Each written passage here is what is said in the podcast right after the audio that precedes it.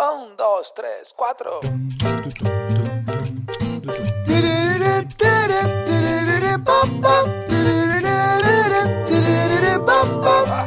Neurona financiera, financiera, financiera, financiera.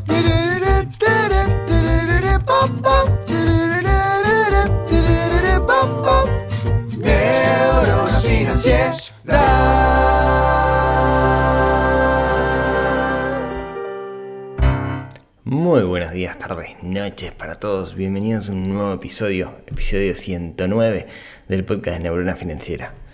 Mi nombre es Rodrigo Álvarez, les voy a acompañar durante estos, este ratito y vamos a estar charlando de finanzas personales. En particular vamos a volver a hablar de un tema que hace un tiempito que no hablamos, que es la economía real. Pero antes de eso, recuerdan neuronafinanciera.com es un sitio web, nace como un sitio web para que todos nosotros podamos tomar control de nuestra situación financiera, desarrollar nuestra inteligencia financiera, al final del día vivir una vida mucho más plena. Recuerden que en neuronafinanciera.com está la caja de herramientas que tiene un montón de recursos que nos puede ayudar en el día a día, plantillas, templates y cosas por el estilo. En particular tiene Finanzas Ninja, que es mi primer libro, que ahora con la salida de, Neurona Financiera el libro, más gente lo, está leyendo y estoy recibiendo feedback positivo. Está para bajar de forma gratuita por ahí en neuronafinanciera.com.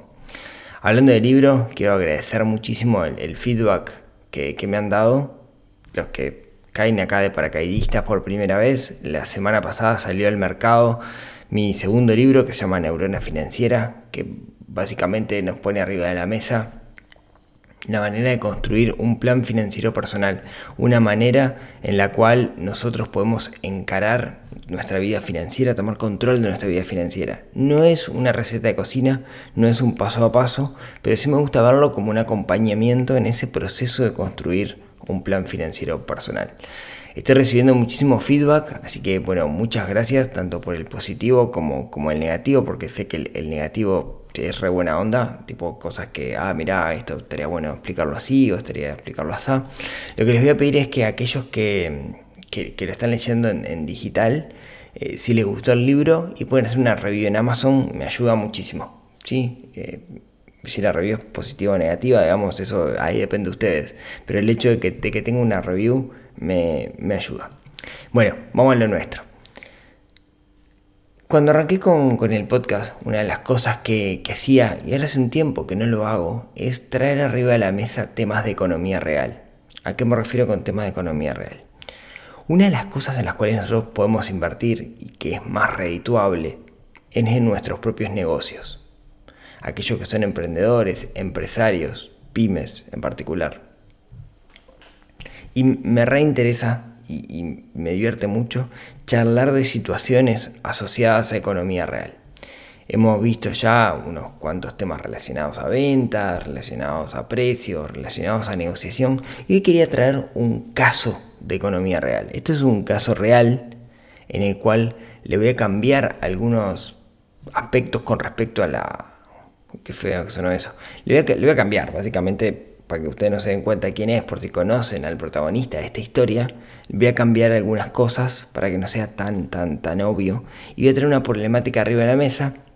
Vamos a charlar algunas posibles soluciones de esta problemática, pero quiero que quede la puerta abierta, como siempre. Yo no soy un gurú. Yo creo que les voy a contar el problema, voy a esbozar algunas posibles líneas de solución, pero seguramente muchos de ustedes se les ocurran ideas muchísimo mejores que las mías. Entonces, creo que esto está bueno que lo construyamos entre todos. Entonces, si ustedes van a neuronafinanciera.com barra 109, van a encontrar este capítulo y ahí en los comentarios van a poder dejar un comentario relacionado eh, cómo se les ocurre que podemos solucionar este problema. Bien, así lo resolvemos entre todos. Creo que todos somos mejores que uno solo y quizás se les ocurra alguna idea a ustedes. Bueno, les cuento de qué se trata este caso. Imaginemos una empresa familiar. Una empresa que eh, es una, una familia que se dedican a hacer lámparas de madera.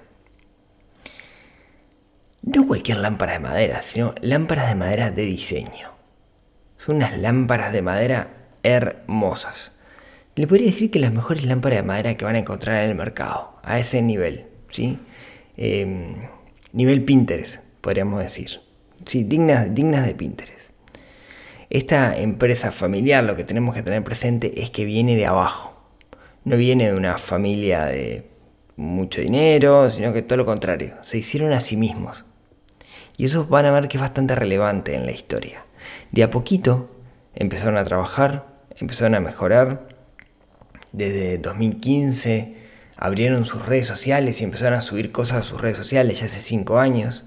Mejoraron brutalmente la forma en que comunican. Son muy buenos comunicando, como les decían. Son nivel Pinterest. Y tiene una gran relación precio-calidad. Eso quiere decir, la calidad del producto, que es un producto de diseño de estas lámparas, es muy buena, es excelente, son hechas a la antigua para que tengan una idea, pero el precio está por abajo de un estándar del mercado. Hoy venden principalmente por canales digitales, en particular por Mercado Libre, por esta gran plataforma que en Latinoamérica domina el mundo. Son mercado líder, no sé qué color, ¿sí? super cool, digamos, Platinum, Gold, estos están allá arriba, han vendido mucho por, por Mercado Libre. Y esa es la, historia, digamos, y no puede decir, bueno, qué bien, qué bueno, qué bien que les va, ¿no? Eh, una empresa familiar que arranca de cero y les va súper bien, está buenísimo. Bueno, vamos a ver cuál es el problema que está teniendo y quizás otras personas que tengan pymes se sienten identificados con este problema y hasta acá está el valor que podemos llegar a encontrar nosotros en este episodio. Como les decía, la construcción de estas lámparas, de este producto, es 100% artesanal y chapado a la antigua. Tarugo en vez de tornillo. Los que sepan de carpintería deben saber de lo que estoy hablando. Es hecho como lo hacían los carpinteros antes las cosas, para que duraran. Eso tiene algunos problemas y, uno de esos problemas es que lleva más tiempo hacer las cosas. Porque de alguna manera en vez de ir por, no sé, MDF, que es un derivado de la madera, se hace con madera directamente. Y eso implica elegir la madera, cortar la madera, cepillarla, garlopearla, lijarla, etc. Digamos, es un trabajo mucho, mucho más complejo que cuando uno hace las cosas de forma industrial muchísimo amor, digamos, muchísimo cariño, pero mucho más complejo y lleva más tiempo. Eso es parte de la calidad del producto y es el precio que, el valor que, que al producto, no el precio, es el valor que tiene ese producto. Otra cosa que, que pasa es que la gente cuando ve este producto y ve la calidad de esta familia constructora, quiere productos asociados. Quiero decir, bueno, me hiciste la lámpara, pero haceme la mesita de luz también. Porque sos tan bueno haciendo esto que haceme y diseñame una mesita de luz. Y de alguna forma la lámpara, este producto de lámpara, es lo que se llama la vaca, ¿no? En, la jerga, porque es lo que hace que la gente llegue. pero en realidad quizás no sea el que tiene mayor eh, volumen de ganancia, volumen no, margen de ganancia. Eh, y para un artesano, para un creador, el desafío intelectual de crear cosas nuevas siempre es más motivante que hacer la lámpara. Está bueno hacer lámparas, la gente llega por las lámparas, pero cuando te piden la mesita de luz, decís, uy, qué buen desafío hacer una mesita de luz, pero te lleva más tiempo. Por otro lado, entonces, bueno, mucha gente está pidiendo cosas, cosas alternativas. Todo esto implica que cuando alguien llama y pide una lámpara, al principio la lámpara estaba en una semana, pero de a poquito empezó a haber lista de espera. Dos meses, tres meses, seis meses de lista de espera. Y ahí está complicado porque yo quiero una lámpara, no sé si quiero esperar seis meses para la lámpara. Está buena, es una lámpara a nivel Pinterest, pero la quiero hoy, no, no en seis meses y eventualmente hay clientes que se bajan. Sin embargo, sigue habiendo una lista de espera interesante Y, eso es algo que eh, habla bien de, de este producto. Otra de las cosas que viene pasando es que, como yo decía, esta lámpara y la comunicación de la lámpara, la fotografía de la lámpara, los videos de la lámpara son tan buenos porque tiene un muy buen ojo esta familia, como esta lámpara es nivel Pinterest, que empieza a ser clonada. ¿Qué quiero decir esto? Empiezan a aparecer publicaciones en Mercado Libre y en otros lados que son una copia tal cual del producto, la misma fotografía. O sea, te, afanan la fotografía y usan la misma fotografía para vender el producto más barato. Misma calidad, no, claramente no, porque eh, quienes, quienes lo hacen quizás ni siquiera tienen el producto hecho, ni siquiera tienen una muestra, ¿no? Están tanteando. Entonces cada tanto el estrés que implica, uy, mira, me están clonando de nuevo, tengo que denunciar la publicación, etcétera, etcétera. Pero es algo que pasa de forma recurrente. El último año les pasó dos veces. Y algo que les está pasando, y quizás es lo, más importante y lo más relevante que tenemos que charlar acá, es que esta familia está dentro de la, carpintería haciendo lámparas de lunes a lunes. O sea, no tienen descanso, sábado, domingo, lunes, porque justamente son muy buena gente y esa lista de espera la quieren sacar lo antes posible, no tanto por ellos, sino por sus clientes, por lo que están esperando.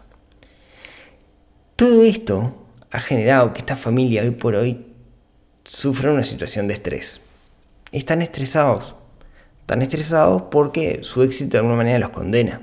Tienen un producto que es tan bueno, tan buena es la relación calidad-precio, que tienen tanta demanda que hoy están estresados y laburan 24 horas por día y se están enfermando. Básicamente acá no tenemos el problema. Entonces la idea y lo que quería traer en este episodio de economía real es, bueno, pongamos la neurona financiera a trabajar y veamos cómo podemos aportar de una visión distinta, desde una visión em, lejana, porque no, estamos metidos adentro del problema, estamos afuera del problema, entonces eso nos da ciertas herramientas de poder ver el problema de una manera este, de lejos y poder ayudar en ese sentido. De nuevo, ¿no? neuronafinanciera.com barra 109, ideas que se les ocurran, bienvenidas. Yo les digo algunas cosas que se me ocurrieron a mí. La, primera, la primera es empezar por atrás. ¿A qué me refiero? Como núcleo familiar o como empresa, esta familia podría decir, bueno, a ver, ¿Cuánto dinero necesitamos nosotros? ¿Cuánto, ¿Cuánto dinero, cuánta ganancia necesitamos nosotros para vivir mes a mes? Supongamos, y vamos a hacer números redondos para hacerla fácil, que esta familia necesita, no sé, 100 mil pesos para vivir. ¿Bien? 100 mil pesos en dólares son unos 2 mil y algo dólares. ¿Cómo entonces dado los márgenes que tenemos de cada uno de nuestros productos, en particular de las lámparas, ¿cuántas lámparas tenemos que vender por mes? Si tenemos que vender, si tenemos que ganar 100 mil pesos y cada lámpara nos deja de margen, no sé, supongamos mil pesos, tenemos que vender 100 lámparas por mes para poder vivir. Y el foco debería estar en 100 lámparas por mes. Si yo aseguro mis 100 lámparas por mes, estoy del otro lado. Entonces, está bien tener una lista de espera, porque en realidad lo que yo tengo que asegurar son 100 lámparas por mes, ni una más ni una menos. ¿Puedo hacer 100 lámparas por mes de lunes a viernes sin dejar, y dejar de trabajar sábados y domingos?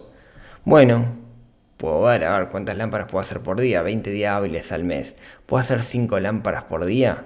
Si puedo hacer 5 lámparas por día, entonces digo, meto la barrera de 100 lámparas por mes, punto, ya está, y no hago más nada. Eso podría ser un enfoque, pero tiene un problema, ¿no? El problema es que, como yo les decía, esta familia, esta empresa son muy buena gente. Y no es simplemente ellos no ven a sus clientes como alguien en una lista de espera. es alguien a quien le quieren solucionar un problema. Y eso es parte de su éxito, esa relación uno a uno que tienen con los clientes. Entonces, si pueden adelantar un poquito más, van a adelantar un poquito más. ¿Eso qué quiere decir? Van a trabajar sábado y domingo y hasta las 10 de la noche todos los días para poder hacer más de 100 lámparas por mes. ¿Sí? Entonces me parece que esa, aproximación, dado el perfil de esta empresa, no va a funcionar. ¿Qué otra aproximación podríamos hacer una solución? Bueno, ¿qué tal si contratamos un empleado? Contratamos un empleado y lo educamos para que para poder producir más. En la solución más financiera, digamos, si se quiere, o, más empresarial que podríamos buscarle. Al principio ese empleado no va a rendir porque tenemos que formarlo, tenemos que enseñarle el oficio, el arte. Y acá, ¿qué problema vamos a tener? Bueno, primero uno numérico, ¿no? Si yo tengo que vender para sobrevivir 100 lámparas, y ahora agrego un empleado, voy a tener que, para sobrevivir, quizás vender 130 lámparas por mes. Me sube esa cantidad de lámparas, pero también sube mi capacidad de producción. ¿Cuál es el problema que podemos tener ahí? Bueno, en realidad el problema que podemos tener es que, de nuevo, ¿no? esta empresa se caracteriza por la calidad del producto.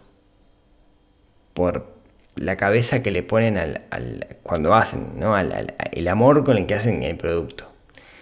Y seguramente un empleado que, al que van a contratar, seguramente no sea un oficial carpintero, sino que sea un becario, por decirlo de cierta forma, no va, no va a dar con el perfil. Va a ser difícil encontrar el perfil. O sea, es tan perfeccionista son tan perfeccionistas que va a ser difícil encontrar a alguien que comparta esos valores de cierta forma. Entonces por ese lado va a estar difícil, de nuevo, por perfil de esta empresa. ¿sí? Entonces podríamos decir, bueno, ¿qué pasa si, si en realidad en vez de contratar un empleado, subcontratamos todo y tercerizamos el producto? No, esa sería otra opción. Che, me está yendo tan bien que contrato una empresa que me haga las eh, 150 lámparas eh, mensuales y en realidad yo gano como intermediario porque soy bueno vendiéndolas. Las hago pero también soy bueno vendiéndolas. Y acá quedamos en el mismo problema del empleado. En realidad, como esta empresa lo que quiere, como su perfil es la calidad del producto, lo que va a pasar es que no van a confiar en lo que hagan eh, en, lo que haga una tercerización. No lo van a hacer con la misma calidad. O sea, ellos no sacan las lámparas como si fueran chorizos, así, uno atrás de otro. Sino que le ponen como, como mucho cariño y ese cariño justamente es parte de su diferencial. Por eso venden. ¿sí? Entonces, parecería que aumentar la capacidad productiva, dejarla congelada la capacidad productiva y tener lista de espera no estaría funcionando. Tener un empleado, tercerizar, dadas las características del producto, tampoco. Y aquí viene la que más me gusta a mí. ¿Cuál me gusta a mí? Subir el precio. El producto se vende muy bien porque tiene una excelente relación calidad-precio. Una excelente relación calidad-precio. Ahora, estoy vendiendo un gran volumen de producto. ¿Qué tal si subo el producto? Ahora, ustedes dirán, bueno, esto es de perogrullo, ¿por qué no suben el producto? Bueno, yo les contaba que esta familia es una familia que se hizo a sí misma, que viene de abajo. Como viene de abajo, en realidad, tiene miedo de subir el producto. Porque ¿qué pasa si subimos el producto y no nos compran más? Arruinamos nuestro negocio. Y hay un miedo, un miedo latente ahí, un miedo a, dejar de percibir dinero, a dejar de percibir ingresos. Es un miedo que está en el inconsciente y que en realidad justamente lo que tenemos que hacer es sistematizarlo para dejar de sufrir ese miedo. ¿Qué quiere decir esto? Probar. ¿Cómo? Bueno, yo les cuento lo que yo haría. Lo primero sería armar un fondo de emergencia. Armar un fondo de emergencia es tener claro cuánto dinero necesito yo mes a mes y tener unos cuantos meses de respaldo. Yo puedo vivir 3-4 meses sin vender una sola lámpara. Bien, entonces, teniendo ese respaldo, vamos a reducir muchísimo el estrés del día a día. y reduciendo el estrés del día a día nos vamos a sentir mucho más libres para tomar decisiones y hacer cosas. Habiendo hecho eso, ¿sí? habiendo em, armado este, este fondo de emergencia, lo segundo, o en realidad mientras estoy armando este, este fondo de emergencia, lo segundo es empezar a medir algunos aspectos. Dedicar tiempo, y sé que en el día a día es súper complicado hacerlo esto porque estamos todo el tiempo armando lámparas, pero dedicar tiempo a medir. ¿A medir qué? Medir cantidad de consultas, medir cantidad de ventas, ¿sí? medir los indicadores relevantes para las ventas de mi negocio. ¿Por qué? Bueno, porque voy a usar esas mediciones para comparar. Más adelante vamos a ver comparar con qué. Pero tengo que definir indicadores. Hoy por hoy el principal canal supongamos que es Mercado Libre, pero quizás también llegan mensajes por WhatsApp o quizás por algún otro medio, por la página de Facebook, no lo sé, por Instagram. Entonces, medir. ¿Cuántas consultas tuve? ¿Cuántos pedidos de precio? Cuántas ventas se cerraron, de las personas que consultaron, cuántas terminaron comprando, etc. Quiero medir esos indicadores. ¿sí? Armar lo que se llama un embudo de ventas y tener claro, digamos, cuáles son las etapas de esa, de esa venta. Y después que tengo armado mi fondo de emergencia y que tengo estos indicadores, voy a subir el precio. Subir el precio es un experimento, es una prueba. ¿Cuánto voy a subir? Bueno, no lo sé, depende, pero tengo que hacer la prueba. Luego que subo el precio, voy a dejar un periodo de tiempo donde voy a utilizar nuevamente los indicadores. ¿Qué, qué voy a medir? Bueno, subí el precio, ¿bajaron la cantidad de consultas o son más o menos la misma? ¿Bajaron la cantidad de ventas o son más o menos la misma? ¿Cuánto dinero gané en el periodo anterior y cuánto dinero estoy ganando en este? Toda esa información me va a permitir decir, bueno, ¿vale la pena bajar el precio o no vale la pena hacerlo? Por ejemplo, si yo subo el precio, si cada lámpara sale 2.000 pesos y de repente la subo a 2.500, algo que puede pasar es que deje de recibir consultas. Ahora puede pasar que siga vendiendo la misma cantidad de lámparas y ahí estoy en un problema. Lindo problema, subí el precio y sigo vendiendo igual. Quizás pueda subirlo un poco más. ¿Cuál es la idea? Subir el precio hasta que baje la cantidad de volumen, la cantidad de demanda, pero en ganancia tenga más ganancia. De alguna manera, lo que buscamos es buscar un punto de equilibrio en el cual no tenga que estar de lunes a lunes adentro de la carpintería, pero, pero, a pesar de eso, ganar más dinero. ¿Y qué pasa si lo contrario, subo el precio y ya nadie me consulta, ya nadie compra? Sin duda ahí el precio era un valor relevante, el precio era la razón por la cual las personas compraban mi producto. Y bueno, puedo volver para atrás y quizás la solución esté por otro lado, pero puedo volver para atrás, puedo bajar el precio nuevamente.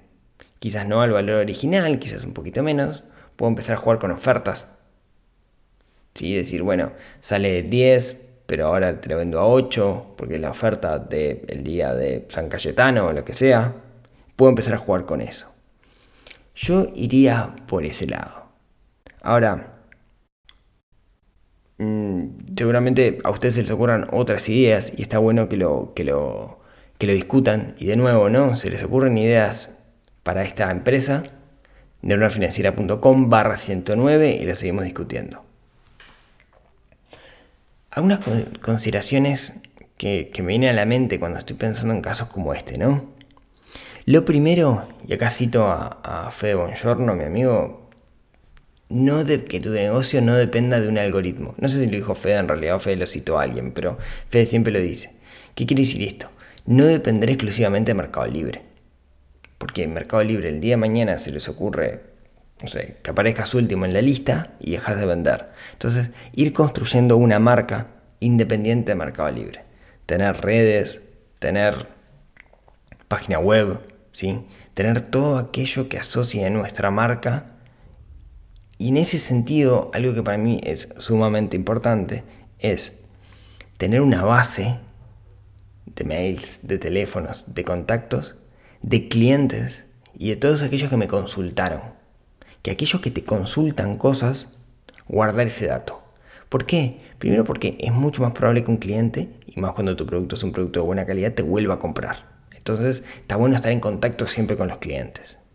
Y con respecto a los prospectos, con respecto a la base, cuando uno genera productos o genera cosas, es un muy buen lugar para contar eso, para contar este producto que tenemos. Entonces, acá recomendación para cualquiera, cualquiera sea el negocio, tengan una base de clientes y una base de prospectos. Ir armando esa base de clientes y de prospectos puede ser vital el día de mañana justamente para no depender de, algoritmos. ¿sí? Creo que es re importante tener una marca, tener una página web. Yo soy muy fan de las páginas web. Quien no tenga página web en su negocio, me parece que es importante tener una página web y no depender exclusivamente de las redes sociales.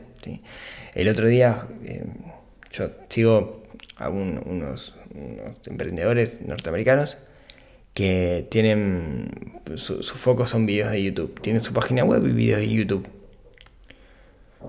Vino YouTube y por alguna razón les dijo, uy, ustedes están haciendo un incumplimiento de no sé qué, ping, y les borró el canal con 400 videos.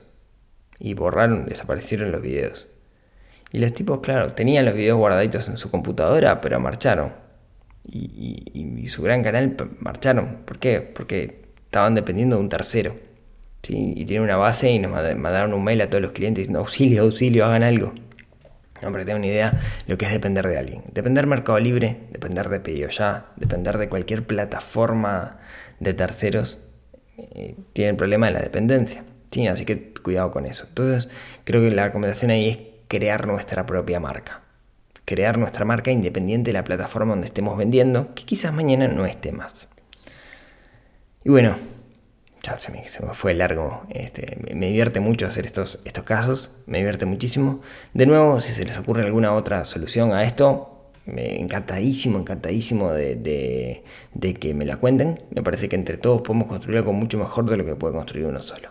Así que bueno, muchísimas gracias como siempre por escucharme hasta acá. Muchas gracias a aquellos que puntúan en iTunes, que es el único que puede puntear. Digamos que me dan 5 estrellitas en iTunes y dejan algún comentario por ahí. Perdón, Apple Podcasts. Gracias a los que me agregan en su biblioteca de Spotify. Me ayuda mucho que agreguen en la biblioteca, que le den el corazoncito verde, porque eso hace que esté en el top el, el podcast. Muchas gracias a todos los que se han comunicado conmigo, a los que me mandan mensajes. Disculpen estas semanas con el tema del libro. No he respondido mensajes, tengo cientos de mensajes por responder y estoy sobrepasado con ese tema, así que les pido disculpas. Muchas gracias a los que están leyendo el libro y me hacen llegar su feedback, tanto positivo como negativo. No hay mucho negativo, la realidad. Este, aquellos de nuevo que lo estén leyendo y quieran dejar un o lo hayan leído y dejen en Kindle su review, me ayuda mucho que hagan eso también. Y si tienen ganas, nos vemos, nos hablamos, nos escuchamos el próximo miércoles en otro episodio que ayude a desarrollar esa neurona financiera que tenemos un poquito dormida en nuestra cabeza y que nos puede ayudar a tener una vida mucho más plena. Les mando un abrazo y nos vemos la próxima semana.